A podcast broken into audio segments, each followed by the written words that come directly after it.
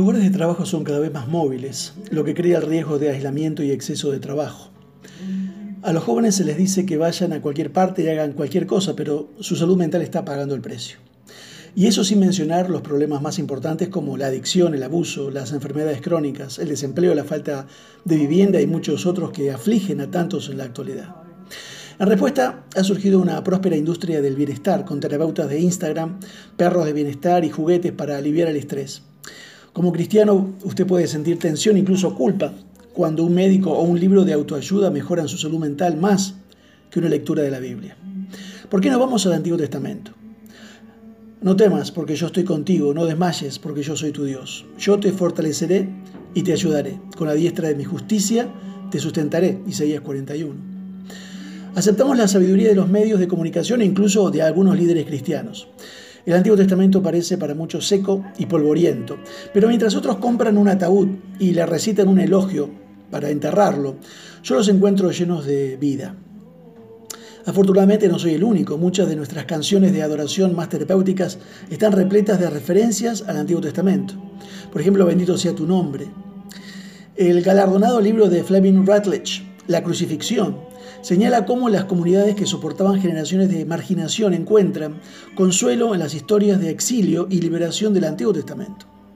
Esto se ve en el discurso Tengo un sueño famoso de Martin Luther King, en el que eh, King emplea temas del Antiguo Testamento, incluida una alusión al Salmo 30, para consolar a su ansiosa audiencia. Los textos de la Biblia, especialmente el Antiguo Testamento, son eh, antiguos y fueron escritos mucho antes de nuestras crisis de salud mental pero no son irrelevantes para nuestras preocupaciones ni son simplemente un trasfondo del Nuevo Testamento más útil.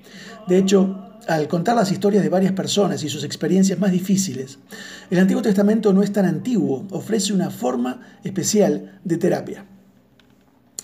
La relevancia del Antiguo Testamento para abordar la ansiedad comienza con su composición. Es el producto de decenas de autores durante todo un milenio así que cataloga una abrumadora cantidad de eventos traumáticos, desde el asesinato de Abel ah, y la opresión de Israel en Egipto hasta la violación de Tamar y el exilio a Babilonia, por nombrar solo algunos. Esto es diferente del Nuevo Testamento que está tan enfocado y se terminó tan rápidamente que no se registran eventos similares del primer siglo. Por ejemplo, la destrucción del templo no aparece en la Biblia o la erupción de, que arrasó Pompeya y pudo haber matado a cientos de cristianos primitivos. Imagina que estás parado cerca del sitio donde cayeron las Torres Gemelas, ahí en Nueva York, el 11 de septiembre del 2001. ¿Qué pensamientos y sentimientos experimentarías? Casi todos los estadounidenses que estaban vivos durante aquellos ataques recuerdan dónde estaban ese fatídico día y cómo se sintió ver las noticias que mostraban repetidamente el colapso de los edificios. En mi país ese día era el día del maestro, mis hijas en casa mirando por televisión los dos impactos como si fuera una película. Las experiencias que sustentan los textos del Antiguo Testamento no son muy diferentes. Al menos un evento perturbador para la sociedad en general, desde un desastre natural o una invasión militar hasta el exilio nacional o el escándalo político, se esconde detrás de casi todos los escritos del Antiguo Testamento. Alguna vez dije que el autor de la tira cómica Mafalda dijo repetidas veces que se inspiró en historias del Antiguo Testamento para dibujar y poner voz a Mafalda. Él decía que todo estaba ahí. No es de extrañar entonces que el Antiguo Testamento esté más saturado con las famosas declaraciones de la Biblia de no temas que el Nuevo Testamento. Estos son documentos, o estos documentos destilan la sabiduría de los siglos, llevándonos al consejo de los mayores y los sabios más sabios para aprender lo que significa confiar en Dios.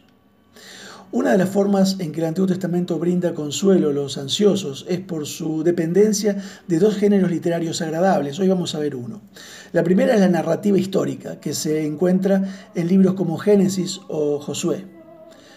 A diferencia de algunos perfiles de redes sociales que están cuidadosamente diseñados para presentar solo el lado amable, más emocionante y exitoso de una persona, estas narraciones revelan una imagen más completa.